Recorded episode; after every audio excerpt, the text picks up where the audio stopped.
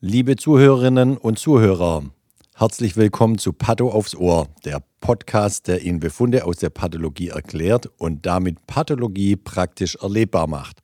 Mein Name ist Sven Perner, ich bin Professor für Pathologie, Lehrstuhlinhaber und Direktor der Pathologie der Uni Lübeck und des Forschungszentrums Borstel. Hallo auch von meiner Seite. Ich bin Dr. Christiane Kümpers, Fachärztin am Institut für Pathologie der Universität zu Lübeck und gleichzeitig die Unterrichtsbeauftragte.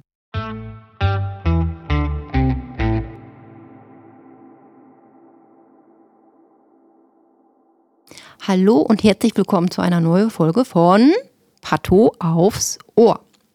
Sven, die Sommerpause ist vorbei und wir sitzen wieder zusammen.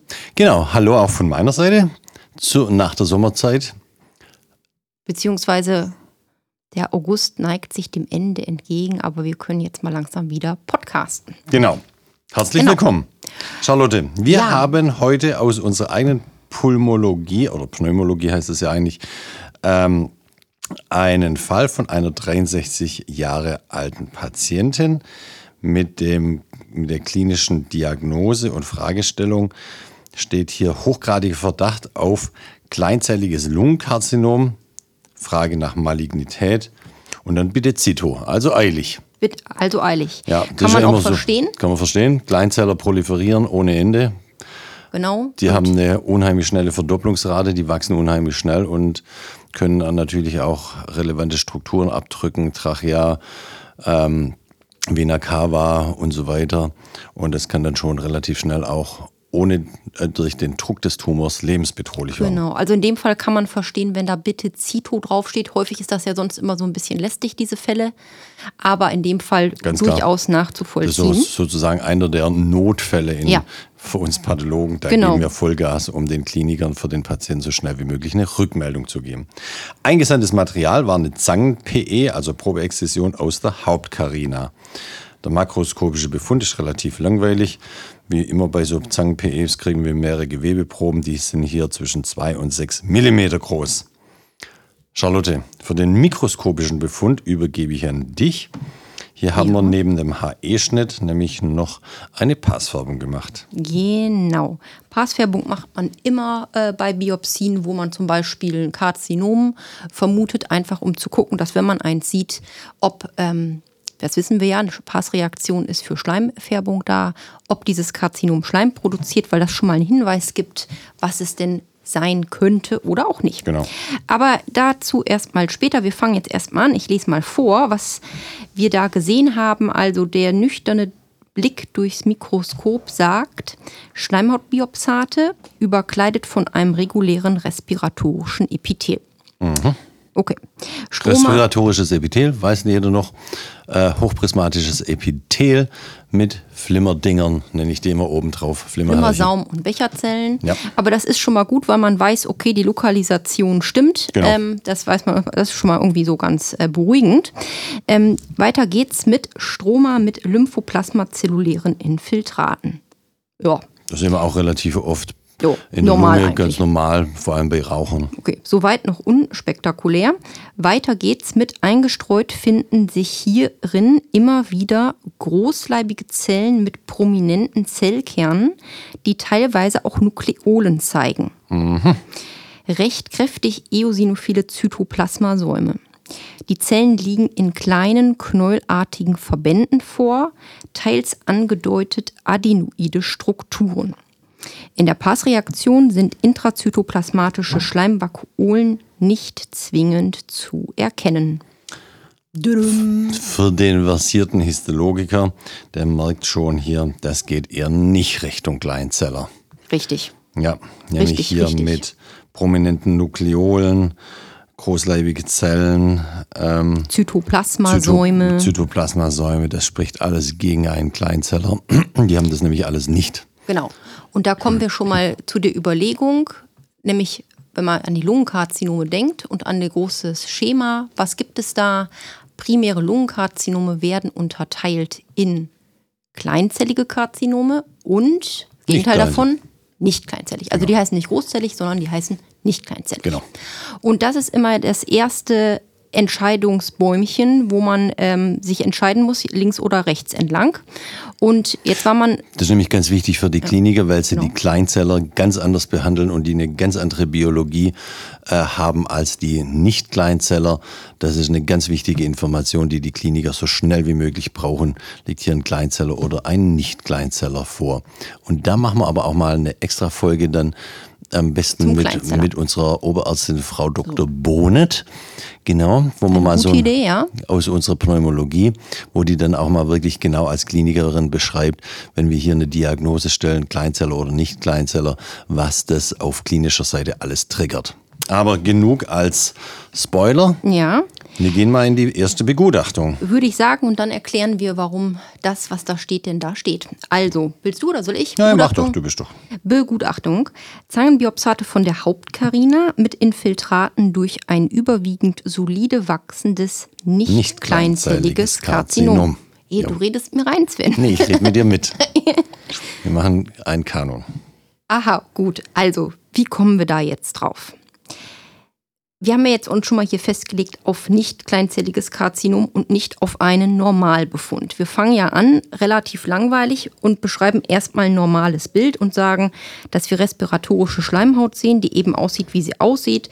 Und wir sehen Lymphoplasmazelluläre Infiltrate, die sieht man da immer. Und wer sich an die Entzündungspathologie erinnert, da haben wir auch Folgen zu, der weiß, Lymphoplasmazelluläre Infiltrate zeigen eben eine chronische Entzündung an. Also in dem Fall so ein bisschen chronische Bronchitis. Im Grunde ist es mehr oder weniger normal. Bei der Konstellation sowieso genau. normal, nämlich die meisten Karzinome entstehen eben äh, mhm. äh, aufgrund von Rauchen. Und wer lange raucht, der hat auch eine chronische Bronchitis. Das ist genau das histologische Korrelat der chronischen Bronchitis. Gut. Aber wenn wir jetzt nochmal den Text zurückspringen, steht da ja, es finden sich immer wieder großleibige Zellen mit prominenten Zellkernen, die teilweise auch Nukleolen zeigen. Ja. Also erstmal großleibige Zellen heißt schon mal, die sind jetzt größer als so die normalen Zellen, die man da normalerweise sieht. Prominente Zellkerne heißt immer auch, dass die im Verhältnis zum Zytoplasma prominent sind. Man kann auch sagen, eine im Verhältnis großer Kern, wenig Zytoplasma, also Kernplasma-Relation zugunsten des Kerns verschoben. Das genau, so sage ich das immer in der Vorlesung. Mhm. Äh, Kernplasma-Relation zugunsten des Kernes verschoben. Genau. Der ist größer als sonst bei normalen Zellen. Genau, und das äh, ist ein das ist praktisch atypisch, da weiß ein, man schon mal. Mh. Ein zytologisches Malignitätskriterium. Ja. Mhm. Gut. Genauso wie die Nukleolen sieht man ja auch ganz häufig äh, im Rahmen von Dysplasie oder eben äh, Karzinom. Genau, Malignom, ja? weiteres zytologisches Malignitätskriterium. Genau, da haben wir schon mal zwei Punkte dafür. Und dann weiter geht es mit recht kräftig eosinophile Zytoplasmasäume. Also erstmal haben wir ein Zytoplasma, Klammer auf, hätte der Kleinzeller nicht, Klammer zu. Und die sind eosinophil ähm, das kann natürlich ein bisschen auch Fallstricke sein, weil wer sich erinnert, wir hatten ja auch schon mal eine, ähm, einen Podcast zum Plattenepithelkarzinom mhm. an der Biopsie und da kann eben das Keratin, also später was auch die Verhornung äh, praktisch ausmacht, kann auch sehr eosinophil aussehen. Von daher, das hilft jetzt gerade noch nicht so viel. Mhm. Weiter geht's. Jetzt haben wir also erstmal gesagt, wir haben atypische Zellen drin und dann ist die nächste Frage, wie liegen die jetzt? Und das kommt im nächsten Satz. Diese liegen in kleinen knäulartigen Verbänden vor. Knäulartig oder man kann auch knotenartig sagen oder man könnte auch solide sagen. Das mhm. heißt im Grunde Zelle an Zelle an Zelle an Zelle und das wie so, so eine Traube vielleicht. Ja. Ähm, und weiter geht es mit angedeutet adenoide Strukturen. Adenoid kommt von Adeno, also drüsig. Damit will man sagen, also angedeutet drüsenartige Strukturen. Das wäre jetzt in aller Regel so eine Art ähm, Tubulus oder Ring oder eben, ja. was man, wie man es in der Lunge sagen, eine azinäre Wachstum. Ja. Also die legen sich ringartig hin, die Zellen, und in der Mitte ist ein Drüsenlumen. Ja. Das ist eine, eine adenoide Struktur. Und das sind ja jetzt alles Sachen, die voll gegen Kleinzeller sprechen, mhm. nämlich ein Kleinzeller, der wächst nicht knäulartig, nicht adenoid, sondern einfach diffus. Diskohäsiv liegen die Zellen und die haben auch keine prominenten Zellkern und auch keine prominenten Nukleolen mehr, sondern das sind ja eigentlich äh, Zellen, Die sehen aus wie äh, große flatschige Lymphozyten, also viel größer als Lymphozyten. Die bestehen nur aus einem homogenen Kern mit nur ganz wenig Zytoplasma. Mhm. Mhm. Genau. Und dann. Und noch, noch ganz kurz zum Kleinzeller. Kleinzeller, die Zellen sind relativ groß, witzigerweise, auch wenn die kleinzelligen Karzinome kleinzellige Karzinome heißen, die sind relativ groß. So groß wie die Zellen eines diffus Large B-Zell-Lymphoms, also eines großzelligen Lymphoms zum Beispiel oder eines Burkitt-Lymphoms, ähm, haben aber nur ganz, ganz wenig Zytoplasma. Deswegen heißen die Kleinzeller. Gut. Gut. So, und dann hatten wir ja noch gesagt, äh, wir machen immer noch die Pass-Reaktion mit und das ist jetzt im nächsten Satz verwurstet. In der Pass-Reaktion sind intrazytoplasmatische Schleimvakuolen nicht zwingend zu erkennen. Ähm, die können tatsächlich gut zu erkennen sein, prominent und äh, Schleim wird in der Passreaktion so pink dargestellt und da sieht man praktisch wie so eine hellblaue Zelle und darin so ein pinker Blups ja. drin. Ähm, das sieht man häufig viel und richtig gut.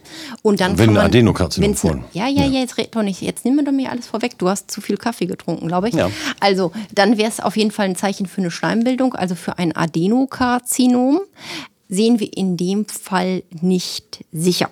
Das heißt, ähm, wir sagen jetzt erstmal nur nicht kleinzelliges Karzinom und nehmen immer noch die Wuchsform mit dazu und sagen, es wächst überwiegend solide. Warum das wichtig ist, sage ich nachher noch. Oder du, wenn du mir wieder reinredest. Und dann gibt es einen Kommentar und da steht drin, es folgen Zusatzanalysen zur Subtypisierung. Und dann schreiben wir noch weiter, ein klinischerseits vermutetes kleinzelliges neuroendokrines Karzinom liegt hier nicht vor. Das ist auch die erste Information, die den Klinikern mal reicht. Es liegt nicht, wie von denen vermutet, eben kein Kleinzeller vor, sondern ein nicht kleinzelliges Karzinom. Ganz wichtige Information, kriegen wir rein am HE-Schnitt und der Passfärbung raus. Das reicht denen erstmal. Aber wir hören nicht auf, deswegen die angekündigten Zusatzanalysen. Jo, und ähm, das kann man noch mal kurz einmal einschieben. Also, wenn die Biopsie kommt und bearbeitet wird, ist jetzt praktisch die Histologie, die wir jetzt vorgelesen haben, am nächsten Tag dran. Und dann bestellt man die Immunhistochemie und die ist dann nochmal am nächsten Tag da. Genau. Und das heißt, einen Tag später geht es weiter. Sven, willst du mal sagen, was wir jetzt gemacht haben an Färbung? Ja, also wir sind ja schon bei der Diagnose nicht kleinzelliges Karzinom. Das sind die zwei häufigsten natürlich das Adenokarzinom, gefolgt vom Plattenepithelkarzinom. Und dafür machen wir natürlich diese spezifischen Marker fürs Adenokarzinom, die da wären äh, TTF1 und Napsin sowie Zytokeratin 7 und äh, die spezifischen Marker fürs Plattenepithelkarzinom ist das Zytokeratin 5, das Zytokeratin 6 als Cocktail und das P40. Und dann als prädiktiven Marker für eine mhm. mögliche Therapie machen wir natürlich seitdem die Immunonkologie in die Klinik Einzug gewonnen hat durch die Checkpoint-Inhibitoren, die ja hoch erfolgreich bei vielen Malignomen wie dem Lungenkarzinom eingesetzt werden, machen wir noch eine Immunhisto mittels PDL1. Genau. So, Charlotte, du berichtest jetzt, was bei diesen Zusatzuntersuchungen rauskam. Genau. Das ist jetzt immer spannend. Das ist ein bisschen wie so ein Krimi, so, oh, wie geht's weiter, wenn man am nächsten Tag dann die Immunhisto von dem Fall wieder kriegt. Und vor allem bestätigt das, was wir schon rein am HE-Schnitt schon vermutet haben, oder, oder führt sie uns in eine andere Richtung? Ja, genau. Ähm, so, und wir lesen jetzt erstmal, ähm, und da steht vorab berichtete atypische Zellen mit nukleärer Expression von TTF1 und im Weiteren mit Expression von Napsin. Das ist schon mal super. Passt ganz gut zu dem, was das wir eh schon ganz vermuten. gut. Ähm, dann geht es weiter mit Expression von CK7. Das ist im Grunde klar. Also CK7 ist ja im Grunde grober Marker für Karzinome, die man Oberhalb des Zwerchfells findet. Adenokarzinom überhalb des Zwerchfeldes, genau. Und TTF1 und Napsin sind sozusagen die beiden klassischen Marker fürs pulmonale Adenokarzinom. Mhm. Ähm, aber wenn man TTF1 und Napsin hat, dann muss im Grunde CK7 auch positiv sein. Also CK7 ist jetzt keine Überraschung mehr. Andersrum ginge es auch noch, dass CK7 positiv ist und TTF1 und Napsin mal nicht kommen. Das gibt es auch noch.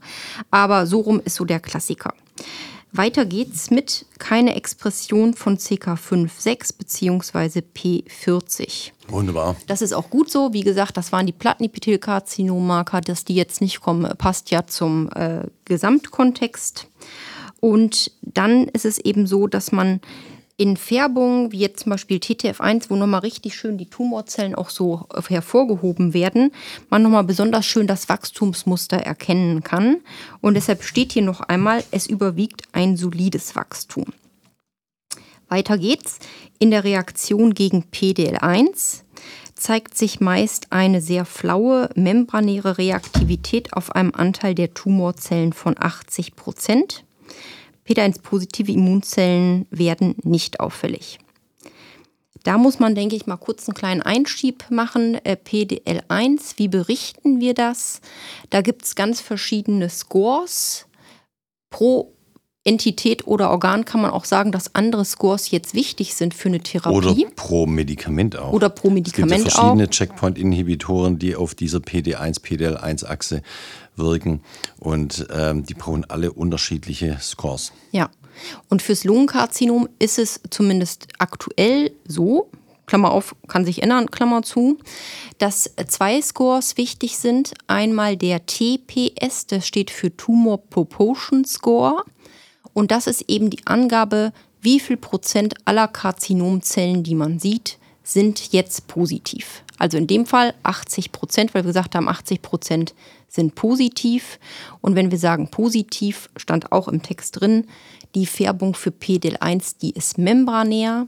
Also die Zellmembran wird markiert. Da erkläre ich immer im Studentenkurs so, eine membranäre Färbung müssen Sie sich so vorstellen, dass Sie wie mit einem Kajalstift die Zelle so nachmalen können. Das ist eben eine membranäre Färbung. Mhm. Ist, wenn du weißt gar nicht, was ein Kajalstift ist, ne? Doch. Ja, okay. Aber ich möchte noch eine Anmerkung machen, weil du gesagt hast, Klammer auf, kann sich ändern, Klammer zu. Ähm, Medizin basiert auf Wissenschaft und alles, was auf Wissenschaft basiert, kann sich jederzeit sowieso ändern. Das müssen wir nie dazu sagen. Das ist ähm, total vorausgesetzt, dass alles, was wir heute wissen, morgen aufgrund von Wissenschaft einfach schon wieder ähm, falsch oder geändert werden, äh, falsch ist oder geändert werden mhm. Oder angepasst werden muss. Ja. Gut. Ähm, jetzt gibt es ja verschiedene Cut-Offs auch, das gehört, kommt auch noch dazu. Ähm, bei der Lunge kann man sich grob merken, ein Cut-Off ist einmal 50 Prozent, äh, ein anderer Cut-Off ist praktisch 1 Prozent oder größer, je nach Medikament, was man geben will oder in welchem Stadium der Patient ist. Das ist einmal der TPS.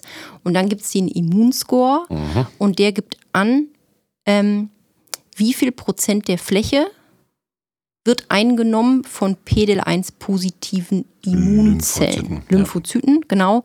Damit ist gemeint die Immunzellen, die wirklich im Tumorstroma sind, also die tumorassoziierten Lymphozyten. Mhm. Ähm, also sagen, das ist jetzt bei der Lunge so ein bisschen tricky, die ortsständigen Makrophagen, die eh in den Alveolen da rumwabern, die zählen nicht, weil die sozusagen vor dem Karzinom schon da waren und die wohnen da ja. ja. Ähm, also die gelten nicht. Also das macht auch total Sinn, warum, warum wir den Tumor Proportion Score angeben, also wo, wo wir die Expression von PDL1 auf den äh, Tumorzellen äh, untersuchen, wie auch auf den Immunzellen, nämlich PD1. PDL1 wirkt ja genau auf die Interaktion ähm, Immunzellen, die äh, versuchen, einen Tumor zu bekämpfen, ähm, interagieren eben mit den Tumorzellen. Und das Prinzip ist ja dahinter, dass wenn PDL1 exprimiert ist, dass dann genau die äh, Immunzellen, die Tumorzellen bekämpfen sollen, ja gebremst sind und durch die Gabe von äh, PD1 ähm, Antikörpern im Rahmen der Therapie wird genau diese Bremse gelöst und dann sind es die eigenen Tumorzellen, die äh, sind es die eigenen äh, Immunzellen? Äh, Immunzellen, die die Tumorzellen wieder angreifen können. Äh, angreifen können. Es ist einfach nur eine Reaktivierung unseres Immunsystems gegen die Tumorzellen. Das ist nicht PDL1 oder äh, der PD1 Antikörper, der die Tumorzellen kaputt macht, sondern der nur die Bremse bei den Immunzellen löst, die wieder aktiv macht. Also das ist ein extrem elegantes und körpereigenes System, das da hier aktiviert mhm. wird. Und deswegen hat es in der Regel auch diese Therapie deutlich weniger Nebenwirkungen als Medikamente, die direkt gegen die Tumorzellen wirken oder sowas äh, wie eine Chemotherapie, die gegen jede Zelle wirkt. Alles wirkt ja, ja. Also mhm. extrem Schon elegant genial. und deswegen wurde ja auch für diese Entdeckung äh, an die beiden Entdecker der äh, Nobelpreis für Medizin und Physiologie vergeben. Ja, wundert einem jetzt nicht. Wundert ne? ja. extrem elegant. Wenn ich mal einen Nobelpreis kriege, wirst du eingeladen zur Feier, Sven. Nur mal Im, so. Im Sin Sinne von wenn gleich falls. Ja, Gut, ich komme. Gut, wir machen vielleicht mal weiter mit der Begutachtung. Ähm, und was können wir denn jetzt alles sagen? Wir fangen nochmal an und sagen Zangenbiopsat von der Hauptkarina mit Infiltraten durch, durch ein überwiegend solide wachsendes, damit schlecht differenziertes primäres pulmonales Adenokarzinom. Absatz, P1-Status, Tumor Proportion Score, TPS 80%, Immunscore kleiner 1%. Also, das hatten wir eben gesagt. TTF1 und Napsin hat uns jetzt das Adenokarzinom der Lunge bewiesen. Und dadurch, dass wir sagen, es wächst überwiegend solide, also generell über das Wachstumsmuster, leitet sich jetzt der Differenzierungsgrad ab. Das gilt jetzt aber erstmal nur für die Adenokarzinome Ja. der Lunge. Aber das sollten wir vielleicht auch mal extra beleuchten. Ja, genau. Aber solide ist auf jeden Fall schlecht. Schlecht, schlecht differenziert. Genau. Und dann kommt noch mal ein wichtiger Kommentar. Sven, willst du den vorlesen? Der Tumorzellgehalt erscheint ausreichend für ergänzende molekularpathologische Analysen, die initiiert werden. Nämlich hier mit der Diagnose Adenokarzinom oder pulmonales Adenokarzinom.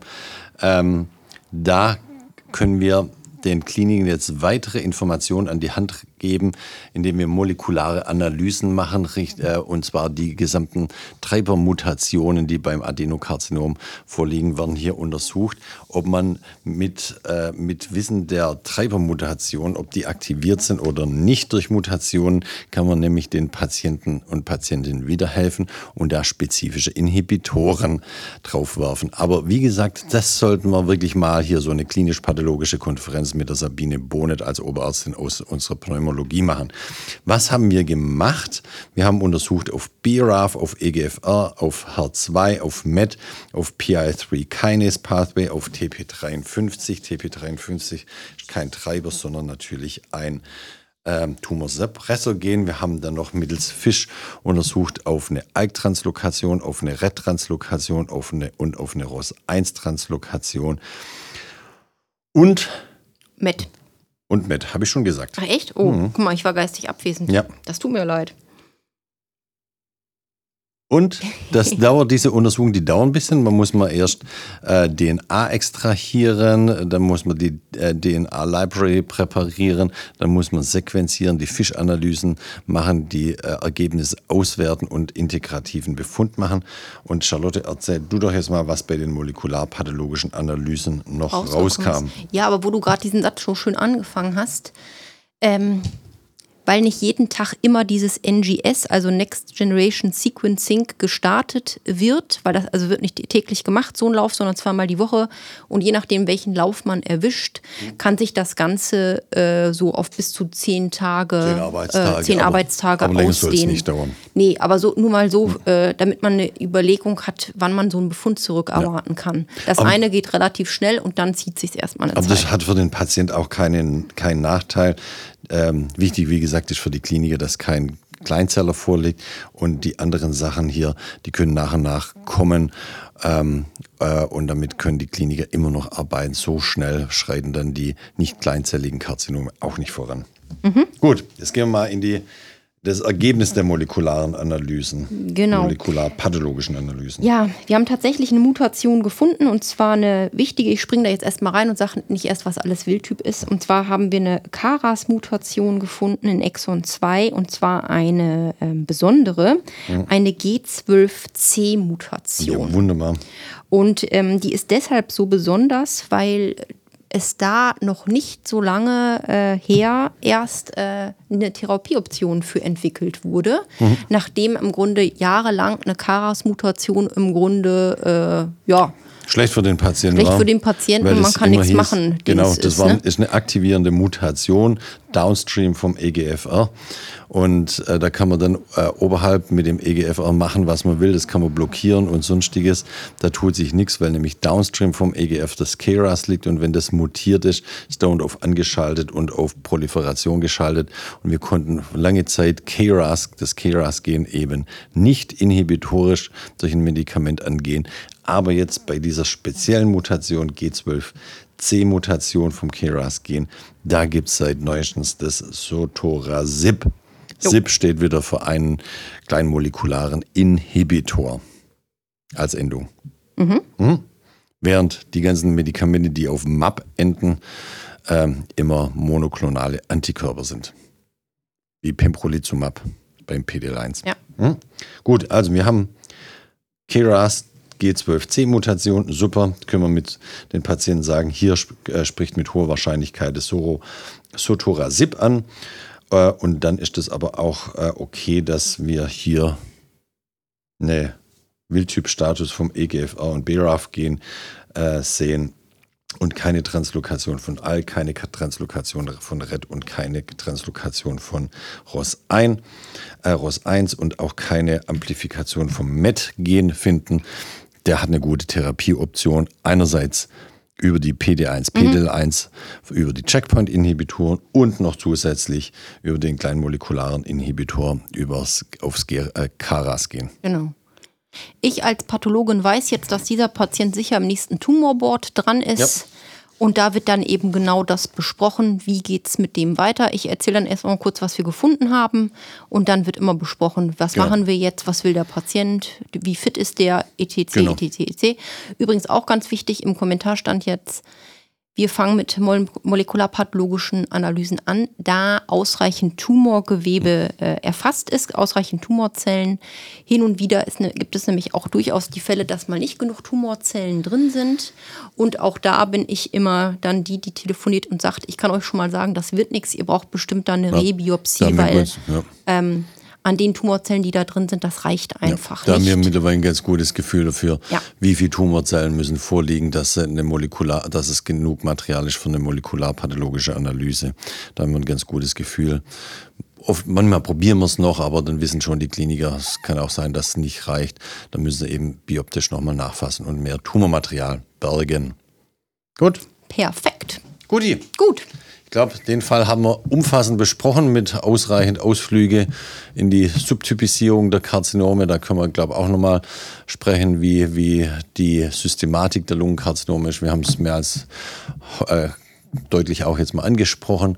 Wir haben die Zusatzanalysen gemacht, um die Diagnose zu sichern, die Subtypisierung des Karzinoms zu machen und die weiterführende prädiktive Diagnostik mittels Immunhisto für den PDL1, PD1 äh, zur Inhibition der PD1-PDL1-Achse, aber auch zur Inhibition von den aktivierenden Mutationen über kleinmolekulare Inhibitoren, die wir molekularpathologisch äh, eben angehen.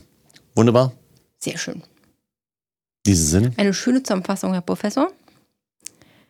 Hat mir sehr viel Spaß gemacht. Mir auch. Ich hoffe, den Zuschauern ich auch. Ich höre mir gern zu. ich weiß. Ähm, ich hoffe, die Zuschauer hören dir auch gerne zu. Und in dem Fall, ich glaube, Zuhörer. bevor wir jetzt weiter Blödsinn ja reden, sollten wir jetzt aufhören. Ich bin ja auch ich sag schon mal detailtreu. Tschüss. Das sind keine Zuschauer, das sind Zuhörer. Äh, Tschüss ja, zusammen. Ja. tschüss.